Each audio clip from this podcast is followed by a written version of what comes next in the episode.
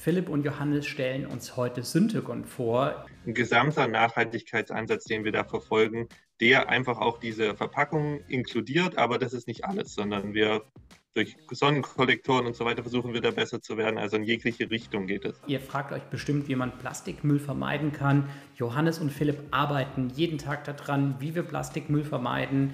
Und das sehen wir gleich und hören wir. Willkommen bei Get Hired. Mein Name ist Benjamin Weller, Co-Founder von Hired, das Early Career Network für Studierende und Young Professionals. Get Hired ist ein Podcast, der sich zum Ziel gesetzt hat, Insider-Informationen der Berufswelt zu enthüllen. Bleibt dran, um von tollen Gästen zu erfahren, wie ihr eure Karriere startet.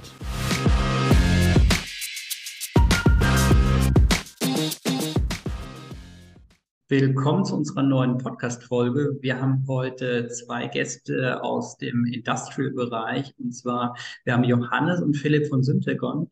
Willkommen und schön, dass ihr da seid. Hallo, freut uns dabei zu sein. Ja, vielen Dank für die Einladung. Ähm, wir sind heute gespannt auf deine Fragen. Ich bin auch total gespannt. Ähm, vielleicht könnt ihr erstmal kurz was sagen. Wer seid ihr als Unternehmen? Was macht ihr? Ähm, du, Philipp? Ja, ich kann gerne starten. Also wir, ähm, der Name ist Syntagon. Es steht ähm, der erste Teil für Synergie und Technology. Ähm, wir sind ähm, ein eigenständiges Unternehmen aus der Prozess- und Verpackungsbranche, äh, sind ein Maschinenbau äh, im klassischen Sinne, aber haben natürlich sehr, sehr viele andere Berufe, die daran angrenzen, die sich nicht um den klassischen Maschinenbau drehen, aber im Prinzip Prozess- und Verpackungstechnik, das ist das, was wir machen. Und jeder, der mal eine Tablette zu sich genommen hat oder Kaffee getrunken hat oder äh, Müsli gegessen hat, die, alles von diesen Themen wurde wahrscheinlich auf einer unserer Maschine äh, verpackt. Wie, wie kann ich mir das genau vorstellen, wie ihr als Unternehmen aufgestellt seid? Also ihr seid in, ähm, in der Nähe von Stuttgart mit eurem, eurem Hauptsitz. Wo seid ihr sonst noch vertreten? Wir sind mit unserem Hauptsitz in Weiblingen bei Stuttgart, also relativ nah an Stuttgart dran. Wir haben auch viele Leute, die eben aus Stuttgart kommen und jeden Tag ähm, den Weg, äh, den, ja, die kleine Pendelstrecke auf sich nehmen. Insgesamt sind wir aber global vertreten. Also wir haben äh, insgesamt 30 ähm, Standorte in 15 Ländern auf der Welt. Also wir sind sowohl in China als auch in den USA, in Indien, Japan, Brasilien überall vertreten jeweils mit Standorten, die natürlich eine gewisse Spezifikation in ihren Produkten haben, ähm, aber wir sind da global aufgestellt. Und ähm, wie, ähm, wie, funktioniert es bei euch? Also ihr arbeitet dann ähm, sehr viel international, ähm, sind es dann sehr viele oder, oder sind es eher regionale Projekte, auf denen eure Mitarbeiter arbeiten? Wie funktioniert da die, die Koordination? Ja, da übernehme ich mal, Philipp, vielleicht. Ja. Ähm, also unser äh, Markt ist die Welt. Das heißt, über 80, weit über 80 Prozent unserer Produkte ähm, gehen ähm, aus Deutschland äh, in, in die Welt. Und das gilt für unsere Standorte vor Ort auch, die teilweise auch in andere Länder exportieren. Also die Projekte sind immer international. Ähm, und äh, entsprechend setzen sich auch oft die Projektteams zusammen. Also man hat dann durchaus mit den Kollegen aus China engen Kontakt oder aus USA, äh, wenn man so ein Projekt umsetzt. Also vom Engineering, vom Verkauf natürlich am Anfang bis zum Umsetzen in der Technik, Engineering, Montage, Installation vor Ort, Abnahme. Da, das heißt natürlich auch für Mitarbeiter viele Möglichkeiten, andere Länder zu sehen, nämlich zu reisen aber auch äh, Kollegen aus dem Ausland äh, in, in Deutschland zu treffen, äh, die im Rahmen von einer Projektbesprechung äh, kommen. Natürlich machen wir das Ganze auch mehr und mehr bei äh, Teams oder ähnlichen äh, Webtools, aber ähm, der persönliche Kontakt ist schwer zu ersetzen. Ja, und wir haben natürlich bei unseren Mitarbeitern auch immer, wie, wie Johannes sagt, sehr viel Internationalität drin. Also egal an welchem Standort man ist, die Standorte arbeiten natürlich da auch äh, miteinander und zusammen und dann wiederum mit dem Kunden. Das heißt, man hat sowohl Mitarbeiter als auch Kunden äh, öfter mal am Standort und äh, ja, sie werden eigentlich also alle kommunizieren in Englisch, aber wir haben sehr, sehr viele Nationalitäten hier. Das wäre jetzt meine nächste Frage gewesen. Wie wichtig ist denn dann Englisch, wenn, wenn ihr so viele Nationen habt, wenn ihr so viele Standorte habt? Mhm. kommt ein bisschen auf die Stelle an. Ja. ja, bitte, Philipp. Es kommt ein bisschen auf die Stelle an, die man mhm. hat. Also wenn man jetzt eine Koordinierungsrolle hat zwischen den einzelnen Kunden oder Ländern oder dann ist es schon so, dass man Englisch braucht. Ähm, also wir schreiben das eigentlich auch immer mit in die Stellenausschreibung rein, wenn wir jetzt ähm, einen Job ähm, ausschreiben. Es gibt aber auch viele Jobs, wenn man jetzt direkt hier an dem Standort ist oder an anderen in Deutschland, wo das jetzt nicht in, im täglichen Bedarf ist. Also ich mhm. glaube, so eine Grundbasis sollte jeder mitbringen, weil wir halt mhm. auch viele Beschreibungen mal auf Englisch haben. Ähm, aber es ist jetzt nicht so, dass man hier mit einem ja, C1-Level äh, ausschließlich anfangen kann. Also das definitiv nicht. Mhm. Wir kommunizieren schon in den, äh, in den einzelnen Teams auch auf Deutsch. Ja die Internationalität ist ja schon gigantisch. Also wenn ihr sagt, 80 Prozent ähm, geht ins Ausland, ähm, welche sind da so eure, eure wichtigsten Märkte? Ja, da würde ich vielleicht einhaken. China ganz stark. Mhm. Das liegt auch daran, dass wir ähm, ein großes Werk in China haben, das selbst in den chinesischen Markt liefert und aber auch komplexe Projekte für europäische Werke akquiriert. Und wir haben dann den Riesenvorteil, dass wir vor Ort äh, den Service haben durch die chinesischen Kollegen, die auch gleiche Qualitätsstandard haben wie unsere deutschen ähm, oder Schweizer Kollegen. Und ähm, wir hatten jetzt in der Corona-Situation da auch einen Riesenvorteil, weil man kam nicht mhm. nach China rein, aber wir konnten vollen Service für unsere Anlagen, die dort installiert sind, liefern. Also das ist schon ein, ein Alleinstellungsmerkmal in unserem relativ mittelständisch geprägten Umfeld, ähm, das wir äh, sehr, sehr gern nutzen. Wie viele Mitarbeiter habt ihr? Wir liegen ja. ungefähr bei 5800 aktuell. Und sind die auch dann so international, national verteilt, so ungefähr wie der Umsatz ist? Oder ist es schon noch eher, dass viele in Deutschland, äh, viele Kollegen in Deutschland sind? Also wir haben den Hauptteil, unsere Kollegen, glaube ich, in Deutschland, mhm. weil wir auch das Headquarter hier haben, viele Standorte hier haben. Ähm, da sind, sitzen viele Mitarbeiter und dann ist es schon eigentlich, ich würde sagen, China und USA, äh, wo wir auch nochmal einige Personen sitzen haben. Und dann gibt es natürlich kleinere Standorte und auch Vertriebsstandorte, wo nicht so viele wie in Thailand zum Beispiel sind nicht so viele ansässig. Aber auch die brauchen wir und auch die mhm. sind wichtig, damit sozusagen Syntagon als Ganzes, nochmal diese Synergie, äh, dann auch funktioniert. Mhm. Äh, äh, der Name finde ich total, äh, den Namen finde ich total klasse. Also das ist halt auch, auch toll, dass du es erklärt hast, Philipp, weil ich habe mich erst gefragt, was es bedeutet, aber jetzt weiß ich es und das ist, ähm, das mhm. ist wirklich ganz cool. Ähm, äh, könnt ihr noch ein bisschen was dazu sagen, wie, ähm, wie euer Produkt funktioniert? Weil ich stelle mir das jetzt so vor, dass ähm, ähm, ja, dass es ja ein absolut integraler Bestandteil ist jedes verarbeitenden Unternehmens die Produkte dann auch nachher zu verpacken, so dass sie irgendwie zum mhm. Kunden kommen, äh, dass es aber auch sehr individuell ist und ähm, dass es natürlich ein absolut kritischer Teil ist der gesamten Wertschöpfungskette, weil, naja, also wenn euer Produkt mhm. da nicht funktioniert, kann euer, äh, kann ja eigentlich die Fabrik in dem Moment stilllegen. Ja, also ich will es mal ganz kurz übernehmen, da ähm, unsere Produkte sind von ähm, 2, 3 Millimeter Länge bis zu 18, 20, 25 Meter Länge. Die 2, 3 Millimeter Länge, das sind Ersatzteile, irgendwelche Schrauben oder so, die unsere Maschinen, die auch mal kaputt gehen oder verloren gehen, ähm, die ersetzt werden müssen. Die 18, 20, 25 Meter, das sind komplette Verpackungslinien. Also Gehen wir mal in den, ähm, den meisten sehr bekannten Bereich äh, der Schokoriegelherstellung. Äh, der Riegel mhm. selber hergestellt als Produkt mit dem Schokoüberzug. Das ist nicht auf unseren Linien, aber sobald die Schokolade erkaltet ist, muss die ja verpackt werden. Und dann laufen diese Riegel auf einem großen Band äh, mit sehr hohen Stückzahlen, da sage ich gleich noch was dazu, dann in eine Schlauchbeutelmaschine, die quasi über den, über den Riegel eine Folie oder einen Papierschlauch zieht und den auch versiegelt.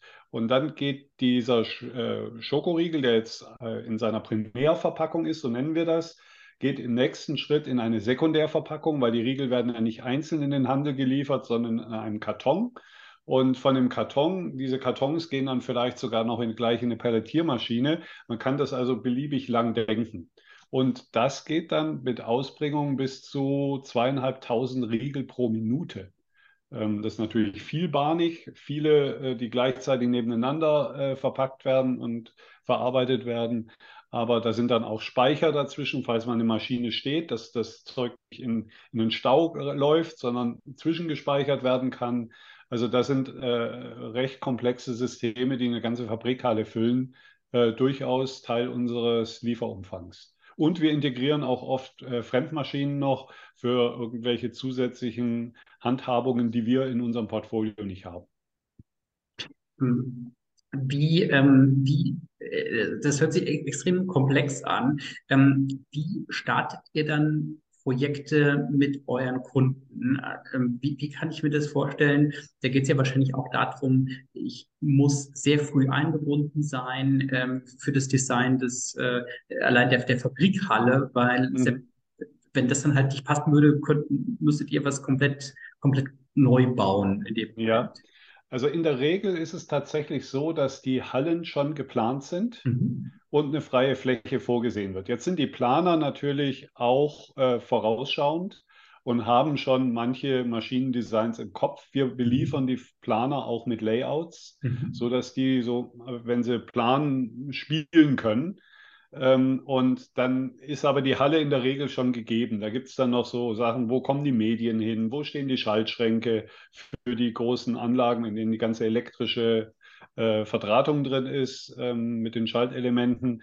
Äh, das sind Dinge, die dann vielleicht noch angepasst werden, aber die Halle als solche steht meistens. Das ist mhm. allerdings auch manchmal für ein Problem, weil man im Wettbewerb gewinnt der, der nicht unbedingt den günstigsten Preis hat, sondern der den kleinsten Footprint, also die kleinste Belegung benötigt, weil die Halle eben nicht größer ist. Ähm, das äh, ist etwas, das sehr früh beginnen muss. Also sobald dieses ähm, Projekt das erste Mal angefragt wird, dann werden auch oft Tests gemacht. Man bekommt ein Prototypprodukt, kann ausprobieren, wie man das handhabt. Äh, jetzt gerade im Bereich der Schokoriegel, gehen wir nochmal auf die. Ähm, spielt das Thema nachhaltige Verpackung natürlich eine mhm. große Rolle. Weg vom Kunststoff oder wenigstens weniger Kunststoff einsetzen, dünner. Ähm, und da äh, muss man sich gerade bei den neuen Materialien sehr viel Gedanken machen, wie kann ich die ähm, verarbeiten, dass die nicht einreißen und wie kann ich sie dicht siegeln, sodass die Siegelnaht nicht plötzlich aufgeht im Handel. Ähm, und ganz besondere Herausforderung ist da Papier, da sind wir auch Pionier. Ähm, wir haben die ersten Schokoriegel und die ersten Schokoladtafeln in Papier auf den Markt, also auf unsere, unsere Kunden haben das auf unseren Maschinen in den Markt gebracht. Ähm, und da haben wir viel lernen müssen. Papier ist eben nicht so flexibel wie Kunststoff, sondern reißt eben schnell ein. Und da gehört dann viel Fingerspitzengefühl und viel auch Versuche und Testreihen und sogar Applikationsentwicklung äh, von uns dazu, bis man dann wirklich die Maschine so konfigurieren kann, dass die technischen Zeichner die äh, Pläne fertig machen und die Teile bestellt oder gefertigt werden können. Also es geht sehr früh los. Sobald klar ist, der Schokoriegel wird so aussehen, manchmal schon früher, wir wollen in die Richtung gehen, da kann man manchmal sogar noch die Verpackung beeinflussen. Okay, Johannes, ich bin echt dankbar, dass du schon das Thema Nachhaltigkeit angesprochen hast, weil das ist natürlich, äh, das ist ja ein ganz großes Thema. Was ich so spannend finde, ist so dieser, dieser Impact, ähm, wenn du sagst, okay, zweieinhalbtausend Schokoriegel pro Minute, wenn man das dann halt hochrechnet, wie viel das dann pro Stunde, pro Tag, pro, pro Monat ist. Ähm, ja. Und wenn du dann halt bei einem Schokoriegel nur einen minimalen Produktionsschritt verändern kannst, hast du mhm. ja gigantischen Impact. Ähm, mhm. Wenn du jetzt sagst, okay, ihr pioniert sowas wie Papierverpackung, wie viele Tests laufen da, bis das halt am Ende wirklich funktioniert? Wie kann ich mir das vorstellen? Ja, die Tests kann ich jetzt schlecht zählen, aber ich kann sagen, dass wir schon seit 2014 daran arbeiten. Also das hat einen Vorlauf ähm, und wir mussten natürlich auch, äh, auch die Papierhersteller lernen ja und mhm. entwickeln weiter. Also man muss mit den Materialherstellern zusammenarbeiten, um dann nachher den Kunden, den Endkunden, den, äh, äh, den wie sagt man, Brand-Ownern, äh, dann tatsächlich eine funktionierende Lösung zu präsentieren. Also da haben wir Projekte, die gingen über Jahre, bis wir jetzt dann im Punkt sind und der Kunde sagt, ah, ist aus Papier, prima. Kenn, Papier kenne ich von was weiß ich für Papiertüten, aber dass in diesem speziellen Schokoriegel Verpackungen aus Papier Jahre an Arbeit stecken, das erkennt man nicht. ist auch gut so, weil ähm, letztendlich äh, wollen wir ja auch die Sachen nicht zu kompliziert machen.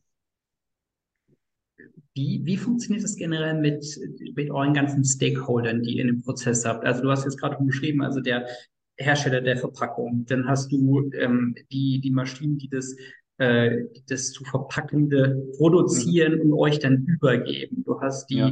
du hast eure Kunden, die euer eure, ähm, eure Maschinen kaufen. Du hast aber dann natürlich auch die, äh, die, die Planer der Fabriken. Ähm, wie, wie bildet ihr diesen Stakeholder-Management auf? Weil wenn der Papierhersteller sagt, okay, du, hm, super Idee, aber hm, also das kann ich halt einfach nicht liefern, das mhm. geht nicht, ähm, ja. dann ist die Arbeit ja umsonst gewesen in dem Moment. Ja, es hängt immer ein bisschen davon ab, ähm, welchen Hintergrund unser Kunde hat. Wenn das ein Multinational ist, wie Mondelez, Milka oder wie Nestlé, ähm, dann äh, haben die meistens schon die Papierhersteller mit im Hintergrund, weil die eigene Institute haben, die schon Voruntersuchungen gemacht haben. Da sind wir dann mehr auf den Rolle des Maschinenlieferanten äh, reduziert und machen dann die finalen Tests natürlich auch mit den Papierherstellern und deren Materialvariationen. Ähm, wenn wir jetzt einen Kunden haben, der sehr klein ist und tatsächlich waren die kleinen, was jetzt Nudelverpackungen betrifft, die Pioniere, die äh, sich auf, darauf eingelassen haben, die erste Nudelverpackung rein aus Papier, auch ohne mhm. Fenster, mhm. anzubieten.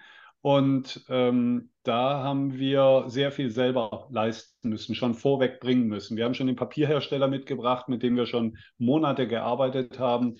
Wir haben die Siegeltechnik dazu entwickelt. Wir haben die Maschinenentwicklung schon fertig gehabt. Und es musste dann nur noch auf die, das Design und die Packungsgröße von dem Hersteller angepasst werden. Also es gibt alles von wir sind nur der Maschinenlieferant bis zu wir müssen komplett System liefern einschließlich dem Packmaterial und ähm, äh, äh, haben da eine mehr Generalunternehmerrolle. Jetzt ähm, würde mich nur interessieren, wie, wie kann ich mir das vorstellen? Ist es dann so ein Projektteam, was ihr aufsetzt, ähm, wo es dann einen Project Lead gibt und der managt dann alle Stakeholder, ähm, mhm. wenn die zu managen sind, der ähm, äh, plant dann, wie das bei, äh, wie die Produktion bei euch ausschaut, wie die Installation ausschaut, weil wenn ihr jetzt dann, äh, wenn, wenn der Rest fertig ist und ihr seid halt einen Monat zu spät, hat das ja eine gravierende Auswirkung, weil ja. äh, Schokoriegel auf Vorrat produzieren ohne Verpackung ist schwierig, ja. Ja, das ist, äh, das ist klar, aber noch krasser in Pharma, weil das sind mhm. richtig mhm. Geldverluste, weil die ähm, die Zeit, die ein Patent noch Patentschutz hat, bis es auf den Markt kommt, ist sehr limitiert. Und jeder Monat, der da fehlt, ist äh, verloren gegangener Umsatz. Äh, und die Produkte sind ja zum Teil sehr teuer. Also da kann so ein mhm. kleine Injektionsfleischchen oder Spritze mal 2.000, 3.000 Euro kosten. Da kann man sich vorstellen, wie, wie teuer das dann ist, wenn da Verzögerungen sind. Das ist richtig. Also wir haben ähm, ein sehr ausgeprägtes Projektmanagement. Das glaube mhm. ich auch eine Stärke, die wir als Unternehmen schon immer hatten. Ähm, wir teilen die Projekte in äh, fünf Kategorien ein. In der Kategorie fünf ist ein bis zwei Projektleiter tun nichts anderes, als nur dieses eine Projekt über ein, zwei Jahre begleiten.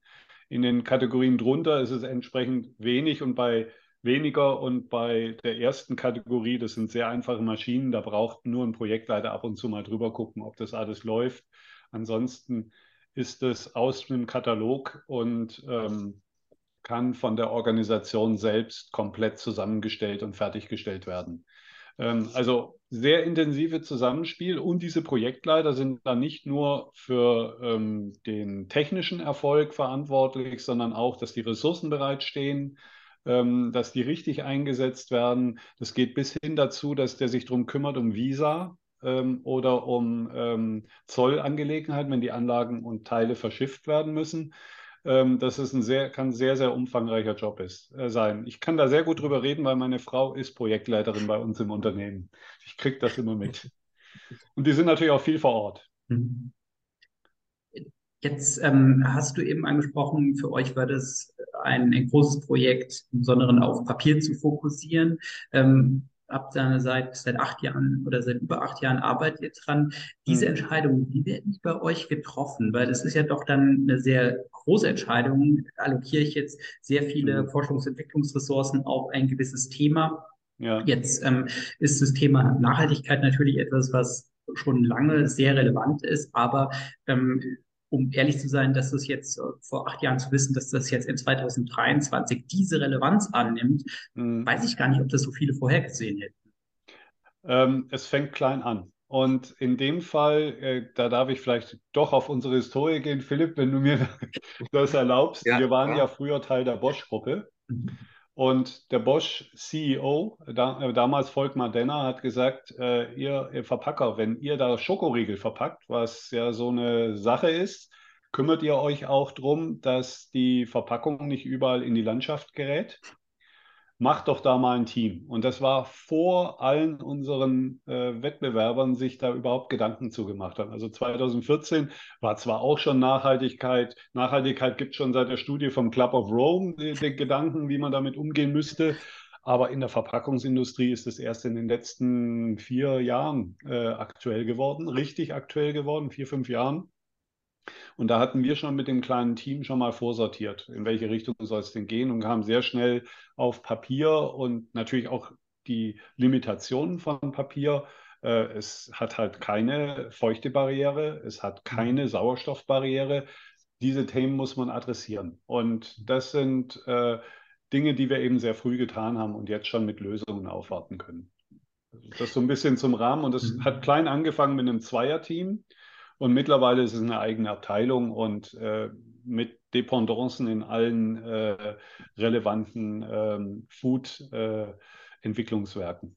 Äh, und das Thema hat ja noch eine andere Relevanz. Also es geht ja nicht nur um unser um das Endprodukt, sondern auch ja. um unser Produkt. Also wie viel Abwasser produzieren wir denn mit den Maschinen? Ja. Können wir das reduzieren? Wie ist unser Energiekostenhaushalt?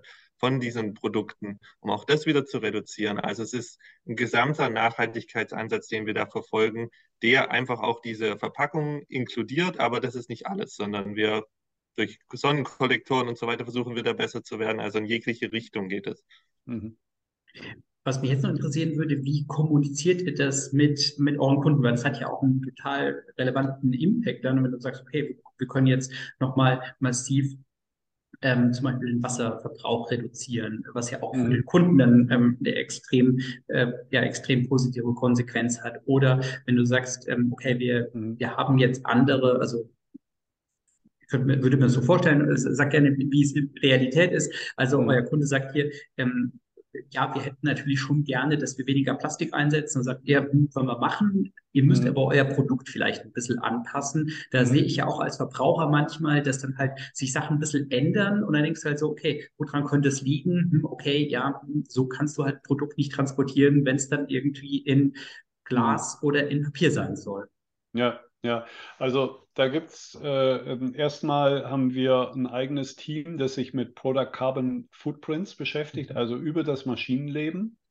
Und äh, eine sehr naheliegende Erkenntnis äh, ist tatsächlich, am meisten CO2 ist nicht die Herstellung der Maschine, sondern ist nachher, wenn die mhm. Maschine in Produktion ist. Also da wird halt durch Strom, durch Wasser, durch die Produkte selber ähm, sehr, sehr viel CO2 äh, freigesetzt. Ähm, und genau da wollen wir auch drauf ansetzen. Das sind ganz banale Sachen, zum Beispiel einfach eine Maschine, naja, einfach ist es nicht, aber wenn man sich vorstellt, dass eine Maschine robuster ist und weniger Stops hat, kann man sich vorstellen, wie viel CO2 man spart. Also wir hatten vorher die zweieinhalbtausend äh, äh, Schokoriegel pro Minute. Wenn die mal eine Minute Abfall produziert, eine Minute, haben wir zweieinhalbtausend Schokoriegel auf dem Tisch liegen. Die müssen weggeworfen werden.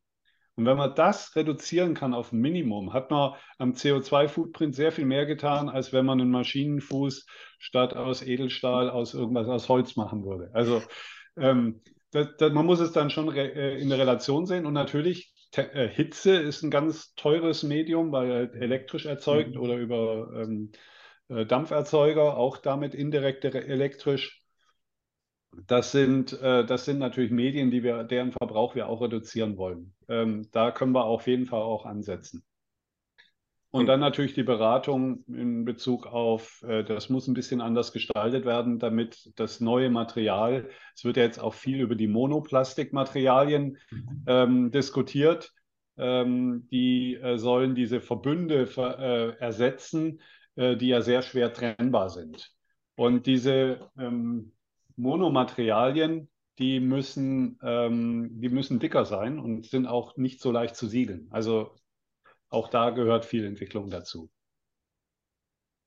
Und nochmal auf deine Frage, ähm, da zurückzukommen, es ist ja auch immer so ein Thema, oder wird mir Johannes wahrscheinlich zustimmen, es ist auch immer ein Thema von den Konsumenten und Konsumentinnen am Ende, beziehungsweise mhm. von den Hörer und Hörerinnen von dem Podcast jetzt, ähm, wie viel Produkte sie kaufen, die nachhaltig verpackt wurden. Ne? Also der, unser Kunde ist eigentlich ja in dem Fall nur der Mittelsmann, der dann am mhm. Ende sagt, ja, wir bestellen jetzt äh, so eine Maschine, aber am mhm. Ende sind es die Verbraucher und Verbraucherinnen, die dann auch entscheiden, wie viel sowas zu, ja. wie viel so zukünftig in den Markt kommt von diesen Produkten.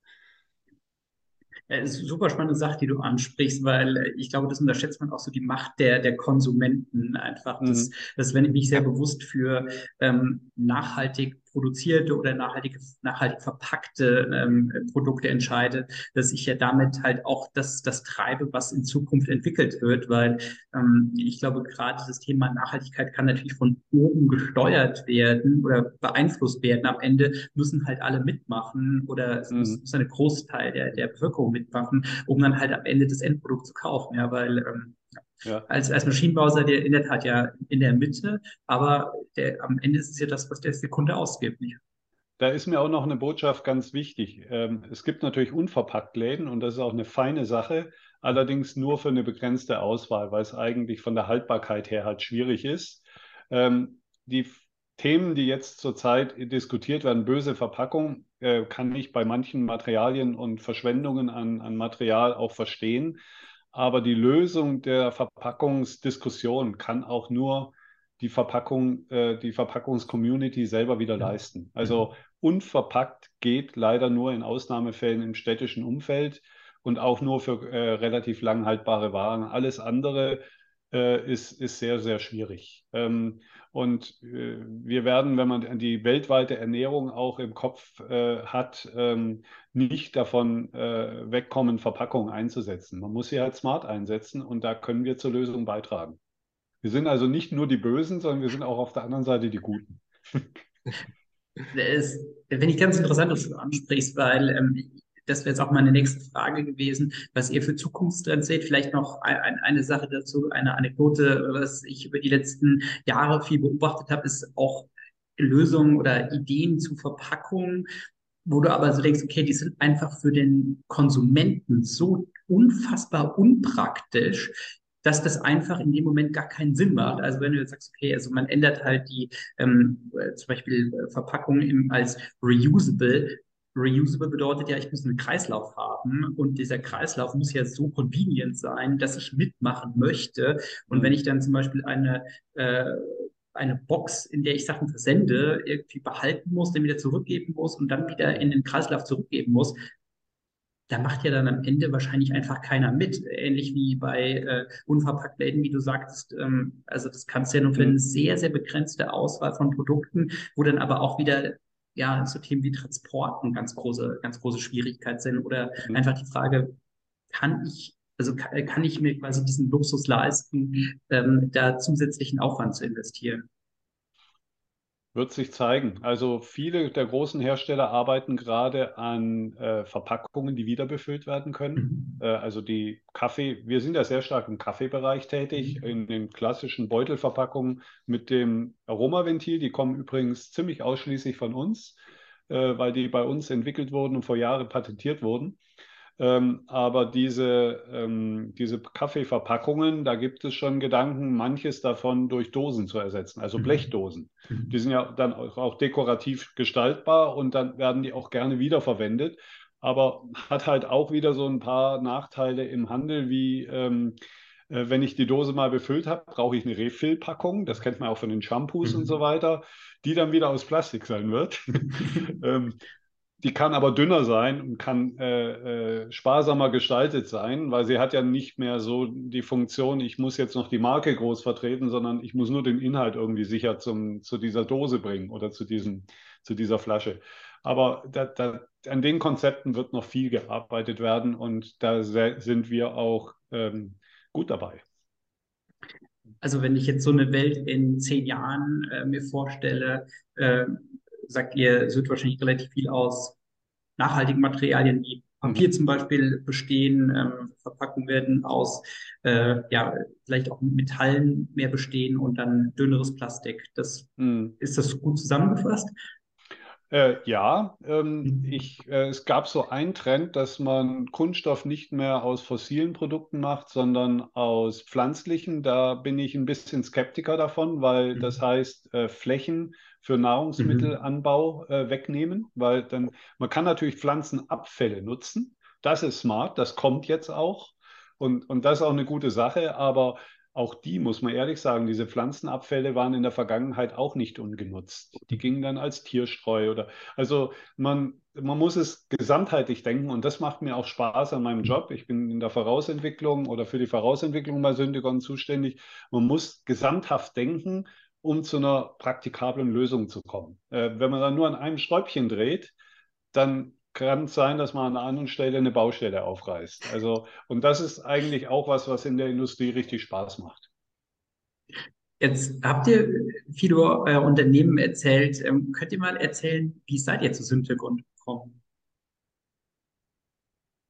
Dann ähm, ja, kann ich gerne was dazu sagen. Also ich bin selber im äh, HR-Bereich. Ich kümmere mich um das Thema Employer Branding und Talent Acquisition bei Syntagon in einer Corporate-Rolle. Also ich arbeite mit allen Standorten zusammen, ähm, die wir weltweit haben. Und ich bin eigentlich über die Aufgabe ähm, hergekommen. Das heißt, ähm, die Aufgabe damals, den Bereich mit aufzubauen und für Syntagon, damals ähm, war es noch eine relativ neue Marke, ist es jetzt immer noch, aber sozusagen diesen Lounge mitzumachen und alles von der grünen Wiese her aufzubauen, was es eben Syntagon für diesen Bereich gibt.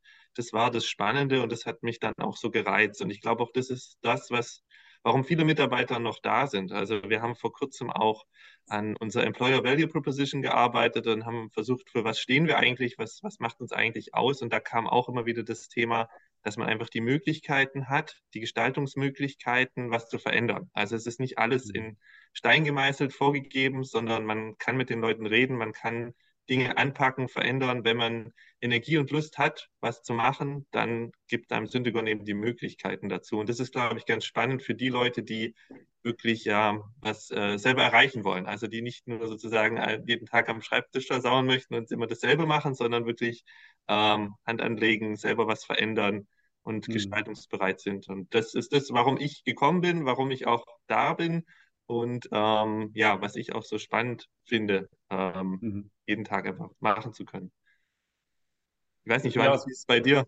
Ja, bei mir ist es ein bisschen anders. Ich bin schon lange dabei. Ich habe tatsächlich äh, damals bei der Robert Bosch GmbH in der Forschung begonnen und habe mich um Autoscheinwerfer gekümmert. Mhm. Hat jetzt mit Verpackung wenig zu tun auf den ersten Blick, aber damals kamen die ersten Kunststoffscheinwerfer auf den Markt und die sind in den Waschanlagen fürchterlich verkratzt worden. Und da war meine Aufgabe damals, ähm, eine Schicht zu entwickeln, eine Beschichtung, die kratzfest macht, die Scheinwerfer. Und ich habe damals mit den, mit den Te äh, Techniken gearbeitet, mit denen auch Brillen kratzfest gemacht werden aus Kunststoff. Und das war sehr erfolgreich, nur sind die Lacke inzwischen viel besser geworden und mein Projekt war dann schon wieder ad, äh, passé. Aber Beschichtung und Reinigung muss immer zusammenhängen. Man kann nur beschichten, wenn man äh, auf einer sauberen Oberfläche, sonst platzt die Schicht ab. Und Reinigung und Sterilisation, also Keimfreimachung von Oberflächen, ist auch ganz nah beieinander. Das ist nämlich derselbe Prozess. Und so bin ich zur Verpackungstechnik gekommen und hatte dann äh, wirklich ähm, eine tolle Zeit in der äh, Pharmaverpackung. Da geht es um sterile pharmazeutische Produkte. Ähm, wir haben Linien für Covid-Impfstoffe geliefert. Wir haben Linien für ähm, äh, äh, Grippeimpfstoffe geliefert, ähm, für Autoimmunkrankheiten und so weiter. Also das ist, das ist unser Produktportfolio, dort Maschinen zu liefern, die flüssige, sterile Produkte abgefüllt werden können. Und äh, über diverse Stationen bin ich dann äh, schließlich in der Vorausentwicklung gelandet, die sowohl Food als auch Pharmamaschinen bedient. Und ich hatte die tolle Zeit des Umbaus von oder Carve-outs aus der Bosch-Gruppe heraus und Neuaufsetzen von Syndigon. Das war super kreativ. Äh, die Ideen, die wir gehabt haben, die organisatorische Aufstellung, die wir uns ausgedacht haben, das jetzt zu erleben, wie das funktioniert. Und das wird nicht die letzte Veränderung bleiben. Wir gehören einem Investor, der wird uns irgendwann an die Börse bringen oder verkaufen. Auch dafür, das kann auch nochmal eine ganz spannende, kreative äh, Zeit sein, in der man ähm, Ideen umsetzen kann und, und äh, eine, eine Firma gestalten kann.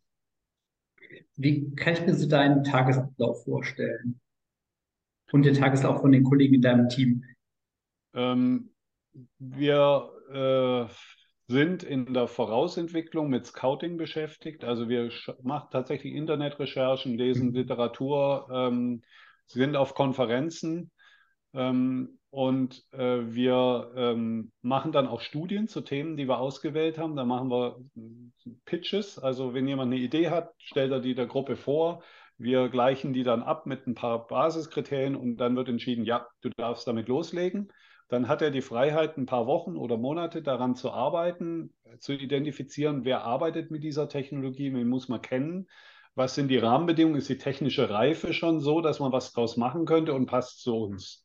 Und wenn das erfolgreich war, ähm, dann haben wir wieder einen Pitch. Ähm, dann wird entschieden, ob äh, eine entsprechende Konzeptstudie gestartet wird.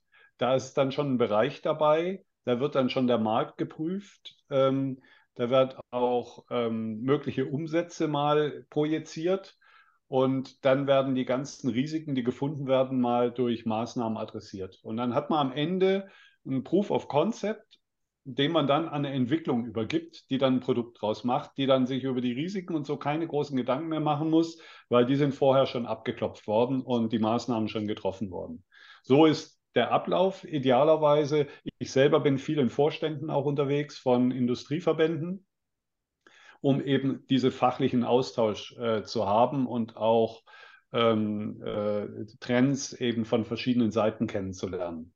Ähm, ja, und die Kollegen sind auch viel auf Konferenzen unterwegs ähm, und sind eben auch viel im Labor, betreuen viele Studenten. Also etwa die Hälfte meiner Abteilung sind Studenten, entweder Bacheloranden oder Masteranden oder wir haben das schöne Instrument des Prämasters. Das ist nach Abschluss der Bachelorarbeit, vor Beginn des Masterstudiums, ein Jahr in der Firma als Ingenieur eingestellt ähm, oder auch in anderen Funktionen. Ihr habt das ja auch im Personalwesen, äh, Philipp. Ähm, und in der Zeit Erfahrung sammeln, vielleicht zwei verschiedene Abteilungen kennengelernt, vielleicht auch zwei verschiedene Standorte kennengelernt, eine zusätzliche Betreuung während der Masterphase um dann zum Beispiel auch die Masterarbeit im Unternehmen machen zu können und natürlich dann mit einer hohen Wahrscheinlichkeit auch die Übernahme nachher in eine ähm, unbefristete Stelle. Ich habe auch Doktoranden, die eben an der Doktorarbeit arbeiten in der Zeit, bei uns angestellt sind und nach drei Jahren dann in der Regel mit der Doktorarbeit, mit dem praktischen Teil komplett fertig sind und äh, dann eben auch äh, meistens im Unternehmen dann unterkommen bevor wir auf, die, auf den äh, Pre-Master äh, eingehen, muss ich unbedingt noch fragen, äh, wie läuft es mit den Pitches genau ab? Das hört sich total spannend an. Das heißt, ich kann, ich kann viel umsetzen bei euch. Im, ja, im also ich würde, bevor ich die Pitches erkläre, die eigentlich ziemlich schnöde sind, weil es ist nur eine kleine Gruppe und oft passiert es auch nur in Teams. Ähm, es wird ähm, mit einer, werden zwei, drei ähm, Folien oder also PowerPoints äh, werden dargestellt und ähm, äh, da wird kurz beschrieben, äh, was, äh, wie die Technologie funktioniert, äh, wie weit sie ist aus erster Sicht und ähm, wie sie zu uns passen könnte. Und ähm, dann kommen Fragen von den äh, Kollegen und am Ende sagen wir Daumen hoch, Daumen runter oder hol nochmal das und das, die Information und bring es nochmal rein in den Pitch. Und sobald eine Vorstudie dann aufgesetzt ist, dann kann der Kollege sich dann, dann auch damit befassen und hat dann auch ein bisschen Budget dafür, dass er dann ein paar Studien machen kann. Was wir sehr gerne auch machen, sind sogenannte Makeathons mit Studenten zusammen. Das ist die Make-Variation vom Hackathon. Das heißt, wir nehmen auch echte Sensorik und äh, Hardware in die Hand oder Roboter, Cobots und ähm, kriegen eine Aufgaben, wir stellen uns eine Aufgabenstellung und äh, versuchen dann Lösungen mit kreativen Methoden, mit Knetmasse, mit Lego, mit Fischertechnik, mit ähm, eben solchen Arduino-Kits äh, oder Raspberries und eben auch professionellen Sensoriken äh, zu erstellen und sei es erstmal nur eine Kaffeemaschine voll automatisiert zu machen mit Anzeige, Kaffee hat die Temperatur, ist fertig, Füllstand ist so und so, einfach um auch daraus kommen oft wieder Ideen, was man, wie man das auf Produkte anwenden kann in unserem Portfolio. Okay, das mit, mit dem Kaffee hört sich super an, weil das braucht, wenn ihr da eine neue Variante habt, sag auf jeden Fall Bescheid. Das kann ich gut brauchen. Ähm, jetzt, ähm, wie funktioniert es genau, wenn, wenn ich jetzt zum Beispiel sage, ich, ich habe eine, hab eine Idee und würde mich jetzt echt mal gerne damit beschäftigen? Ähm, wie, wie, wie, kann ich mir das vorstellen in der Umsetzung? Weil ähm, es muss ja auch ein bisschen strukturiert sein, ähm, dass es auch irgendwann zum Ergebnis kommt. Ja, deswegen haben wir ja diese verschiedenen Pitches. Also mhm. wir, wir starten erstmal, du darfst loslegen, darfst dir Zeit nehmen. Mhm. Ähm, das zweite, äh, dann äh, dafür sind dann bestimmte Kriterien äh, angelegt, was wir dann am Ende zum Proof of Principle zeigen müssen. Ähm, dann wird wieder gepitcht, da wird wieder evaluiert und da kommt dann schon so das Spiel, für wen könnte es wirklich im Unternehmen interessant sein.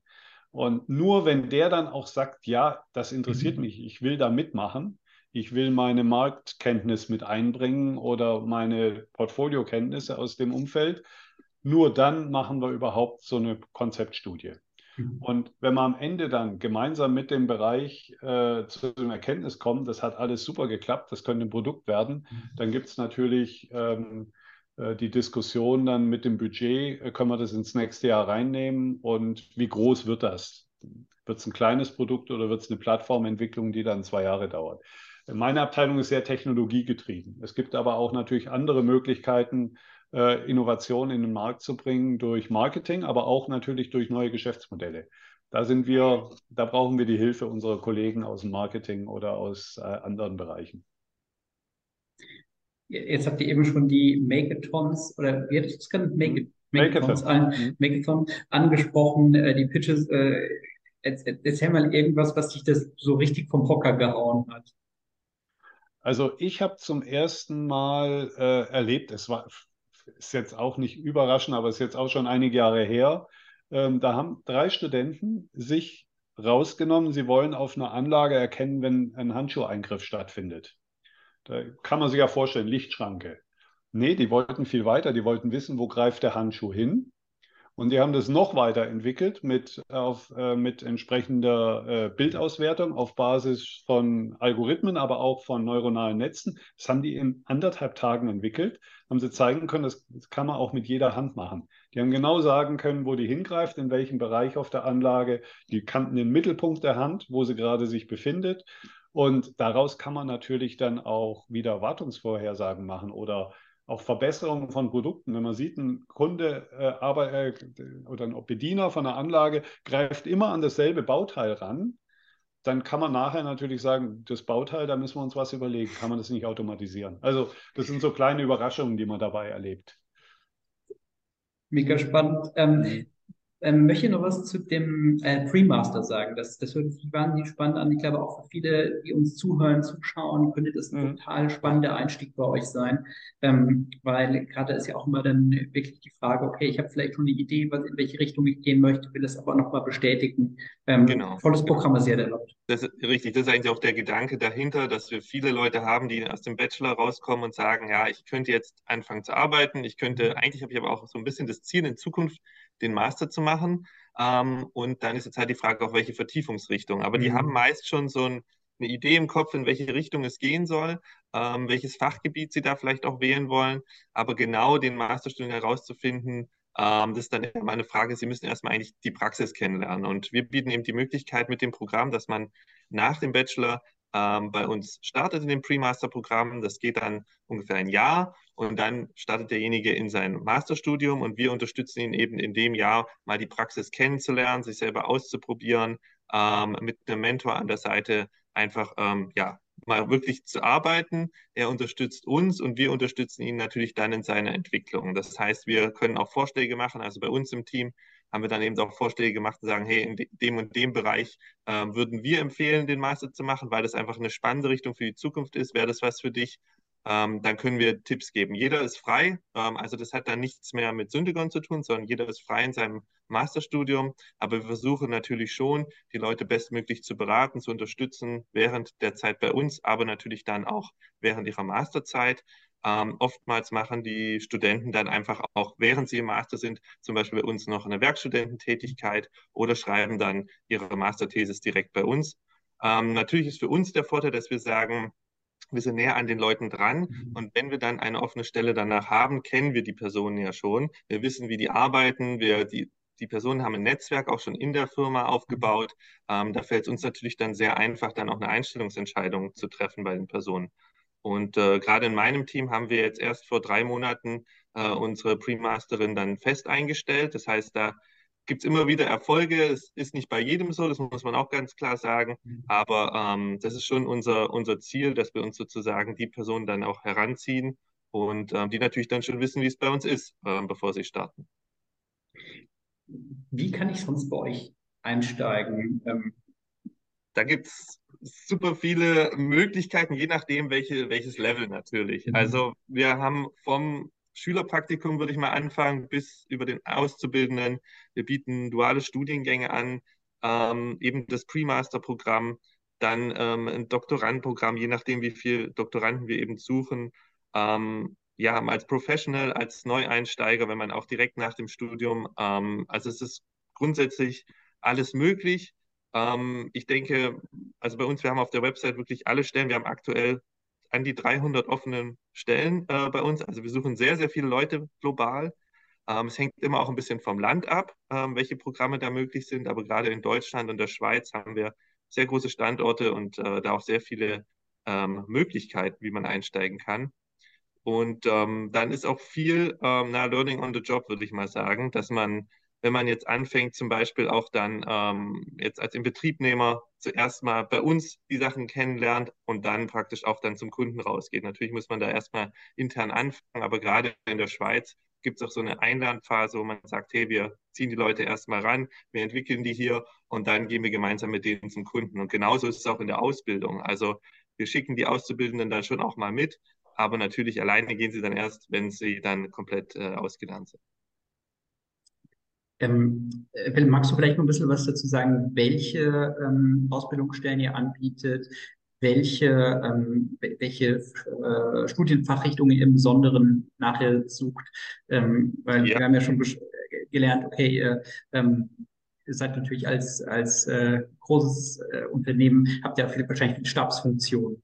Und ähm, neben den Maschinenbauern, die ihr wahrscheinlich dann sehr, genau, sehr also intensiv sucht. Ja, also ähm, jetzt in der Ausbildung, da suchen wir eigentlich ähm, ja, Mechatroniker, Elektroniker, ähm, Anlagenmechaniker, teilweise Industriemechaniker. Es hängt immer ein bisschen ähm, auch vom Standort ab. Mhm. Also wir sind da in den Standorten noch ein bisschen unterschiedlich unterwegs, je nachdem, was da benötigt wird. Wir haben duale Studiengänge, wenn wir jetzt sagen, ähm, Bachelor of Science im, im, Informatikbereich zum Beispiel, das ist generell so unsere Richtung. Also Maschinenbau, Elektrotechnik, Informatik, da gibt es dann diverse Studiengänge, diverse Fachrichtungen und Fachgebiete ähm, und da sind wir eigentlich in fast allen vertreten. Ähm, und das ist, glaube ich, auch das, ähm, was es so spannend macht, weil diese Fachrichtungen dann auch wieder miteinander äh, arbeiten. Und ähm, da haben wir sozusagen die Premier League der Ingenieure, so wie es mal einer unserer Vorstände gesagt hat, ähm, weil ja wirklich von diesen ganzen ähm, Bereichen kommen die Besten eigentlich dann zusammen und müssen zusammen am Ende ein Produkt äh, liefern und dann auch zusammenarbeiten. Und das ist äh, ja ähm, sehr spannend.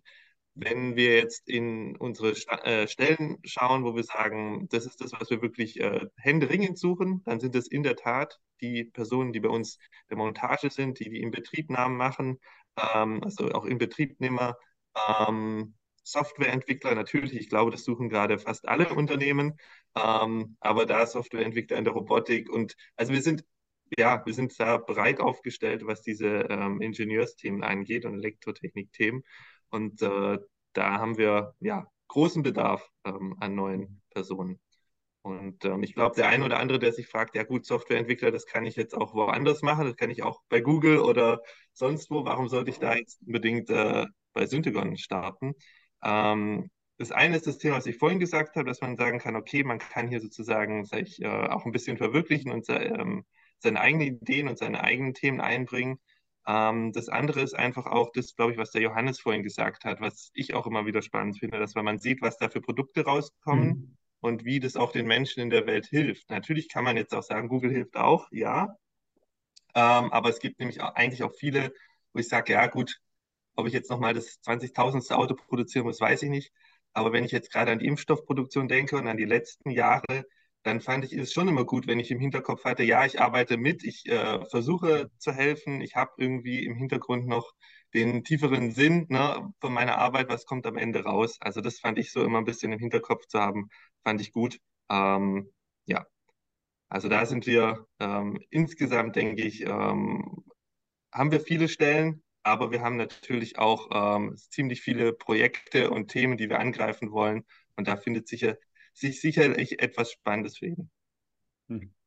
Jetzt habt ihr gerade die Impfstoffproduktion schon angesprochen. Was waren da für euch in den letzten Jahren so die spektakulärsten Momente, wo du sagst, okay, also das ähm, gerade was jetzt die, die Impfstoffproduktion betraf, das war ja äh, also für mich zumindest als Außenstehender äh, Lichtgeschwindigkeit. Also von, mhm. okay, also die Sachen werden entwickelt, dann, ähm, also die, die Impfstoffe werden entwickelt, dann auf einmal weiß man, okay, die müssen halt unglaublich kühl gelagert werden und das stellt ja dann auch gewisse äh, Anforderungen an alle Beteiligten und du schaust von außen drauf und denkst dir so, wow, ob die das mhm. mal hinkriegen, das wüsste ich mhm. jetzt aber auch mal gerne. Genau, also deswegen, hab, was war da für euch so das Spektakulärste? Ja, also da ich im Pharmabereich sehr verhaftet bin, würde ich mal da die Antwort übernehmen. Ähm, also für mich waren zwei spektakuläre Sachen. Das eine war, dass wir in Lichtgeschwindigkeit eine Anlage, die eigentlich für die Insulinabfüllung war, umrüsten mhm. mussten auf äh, ein Impfstoff aus Mainz. Ähm, wir kennen ihn alle, Cominati. Und das geht nicht von heute auf morgen so mhm. einfach. Und da mussten Teile her, da mussten Leute vor Ort, da musste neu qualifiziert werden, also die ganzen Messungen für die Freigabe des Medikaments und das alles in einer Geschwindigkeit, die wir nicht gewöhnt waren. Normal dauert eine Medikamentenentwicklung heute noch über zwölf Jahre. Mhm. Und jetzt sprechen wir plötzlich über ein Jahr. Ähm, natürlich wurde da sehr viel parallelisiert, da war viel Geld vom Staat mit drin. Ähm, äh, das war ja die Notwendigkeit in der Pandemie. Aber das war sehr spannend. Und das andere war für mich jetzt aus, aus der Maschinenbausicht, wobei ich bin Chemiker, ich bin Prozessspezialist eigentlich. Ähm, die, äh, äh, die Geschwindigkeit, mit der wir Anlagen in China hochgezogen haben. Mhm. Ähm, also wir haben inzwischen Lieferzeiten in China von, wenig, von wenigen Wochen für eine Anlage, wo wir normalerweise über ein Jahr veranschlagen, weil einfach die Linien so dringend in den Markt rein mussten, ähm, dass das äh, entsprechende Standardisierung äh, dann Potenzial äh, ausgelöst hat und wir einfach dann auf Lager produzieren konnten. Also das habe hab ich als Maschinenbauer in, in meiner Zeit bei Verpackungstechnik auch noch nicht erlebt. Das sind so zwei so Highlights gewesen. Total spannend. Wie hat es euren Arbeitsalltag verändert, wenn du dann sagst, okay, also das ist ja Faktor 12. Also äh, 12 verändert sich was. Ähm, mhm. Also, okay, die, die Kollegen, die sich dann äh, darum kümmern, so eine Anlage zu, zu pionieren, äh, ja. ihr macht es erst was anderes, dann macht, dann macht ihr es woanders. Ja. Wie, wie kann ich mir das vorstellen? Also was, was ganz viel ähm, Kreativität freigesetzt hat, war, dass unsere Kunden ähm, offen waren für Lösungen. Also oft kommen sie ja mit einem fertigen Buch und sagen so, einfach nur umsetzen. Und da war es plötzlich, ja, einfach so umsetzen heißt, dann müsst ihr zwei Jahre warten. Und da war plötzlich, nee, wir machen das anders. Und plötzlich wollten alle anders und es ging auch anders. Natürlich wurden dann auch, äh, mussten Leute auf Wochenenden verzichten oder Urlaub verschieben oder so. Das, das waren natürlich die negativen äh, Geschichten dabei, aber alle taten das so ein bisschen im Gefühl, wir tun, wir retten die Welt, also wir tun was Gutes. Und das, das haben wir ja letztendlich auch. Die Zahlen an Covid-Opfern würden noch ganz anders aussehen, wenn äh, nicht diese Impfstoffproduktion in dem äh, so schnell hätte hochgefahren werden können. Und das gibt einem auch wieder ein gutes Gefühl und es löst natürlich auch längerfristig, ähm, setzt es Potenziale frei nach dem Motto, wir können auch anders. Und wir haben natürlich auch längerfristig jetzt äh, einiges mitgenommen, ne, gerade was das Thema mobile Arbeiten mhm. angeht. Ähm, oh ja. Ist nicht so, dass wir das vorher nicht gemacht haben oder nicht konnten, aber wir haben natürlich jetzt eine ganz andere Dynamik da drin. Also da, wo ja. vorher jemand gesagt hat, oh, das wird aber schwierig jetzt über Teams oder jedes andere Programm das äh, durchzuführen, ähm, auf einmal war es normal. Also da war dann keine Frage mehr. Und ja, die Homeoffice- Zeit oder das mobile Arbeiten ist natürlich auch angestiegen bei uns. Klar, ähm, mittlerweile ist es wirklich ähm, in vielen Bereichen Standard und ähm, wird auch ja als Standard vorausgesetzt. Und so natürlich auch von den Arbeitskräften, ganz klar. Also ähm, das ist was, was immer jetzt mit dazu gesagt wird. Und da hat sich schon im Arbeitsalltag viel verändert, gerade durch das Thema. Ja, muss ich auch sagen, die IT, da habe ich noch einen riesen Respekt davor. Die haben geschafft, innerhalb von Wochen die VPN-Knotenzahl äh, äh zu vervielfachen. Also wir waren, glaube ich, mit am schnellsten in der Lage, wirklich das Homeoffice komplett umsetzen zu können. Wobei jetzt gerade in meinem Umfeld, äh, auch wegen der Betreuung der Studenten, haben wir schon noch geschaut, dass äh, auch in Präsenzarbeit möglich mhm. ist, damit die Studenten nicht da allein gelassen werden im Labor. Also das, mhm. es musste beides sein. Wir mussten aber auch die Montage schützen, weil genau die mussten die Welt retten. Ja, ja. Und trotzdem reisen teilweise. Genau, genau. Aber ja, wir haben auch jetzt, wenn man an die Mitarbeiter denkt, auch einiges nochmal digitalisiert, jetzt gerade wenn es zum Thema Onboarding geht. Ja. Ähm, ich habe in der Zeit ein Digitalisierungsprojekt noch gehabt, wo wir sagen, okay, egal wo der Mitarbeiter ist und anfängt, der fängt an, auch wenn der vielleicht nicht hier in die Firma kommt, aber der fängt ja an, der muss ongeboardet werden, der braucht sein Equipment, mhm. der braucht die nötigen Zugänge, der braucht ähm, ja, Unterstützung, der braucht das Wissen vom Unternehmen, ähm, auch wenn der am ersten Tag vielleicht nicht hier ähm, in der Empfangshalle steht. Und ähm, wir haben da jetzt eine App, ähm, die sozusagen uns beim Onboarding unterstützt, wo Filme drin sind, wo Infomaterial drin ist, so ein Gamification-Ansatz, dass man das Unternehmen kennenlernt, damit man schon die ersten Themen hat, wo man mit seiner Führungskraft chatten kann. Ähm, ich glaube, das hat auch nochmal unterstützt, gerade für die Leute, die in dieser schwierigen Zeit bei uns gestartet sind. Hm. Das äh, waren super Insights. Vielen, vielen Dank dafür. Ähm, ich muss sagen, ich habe äh, echt viel mitnehmen können. Impact vom Faktor 12. Das ist, glaube ich, so der, äh, das, was ich jetzt gerade so echt am, am, am spektakulärsten noch fand. Äh, Philipp und Johannes, vielen, vielen Dank für eure Insights. Äh, mega spannend und äh, auch echt äh, tollen Job, den ihr da macht, äh, die Welt zu retten. Ja. Dankeschön. Ja, mit dem ja, Faktor ja. 12, äh, wenn das in der Medikamentenentwicklung auch so in Zukunft bliebe, wäre es schön. Wir sind da immer noch beim Faktor 12, aber für diese Ausnahme der Pandemie im Impfstoffbereich haben die wirklich ein Wunder vollbracht. Also auch gerade die Mainzer Kollegen all, und auch die von Astra und äh, in den USA von Moderna, äh, allen Respekt. Das war toll. Vielen, vielen Dank euch. Ähm, ähm, ja, schön, dass ihr, äh, dass ihr Gast wart. Vielen Dank. Danke. Gerne. Hat Spaß gemacht. Gerne wieder. Vielen Dank. Freut mich. Ähm, euch vielen Dank fürs Zuschauen, fürs Zuhören. Wir verlinken natürlich alles zu Syntagon unten ähm, in der Beschreibung. Deswegen, wenn ihr was machen wollt mit richtig viel Impact, ähm, Philipp und Johannes freuen sich. Genau. Bis, bis später. Ciao. Vielen Dank. Bis dann. Tschüss. Ciao. Ciao.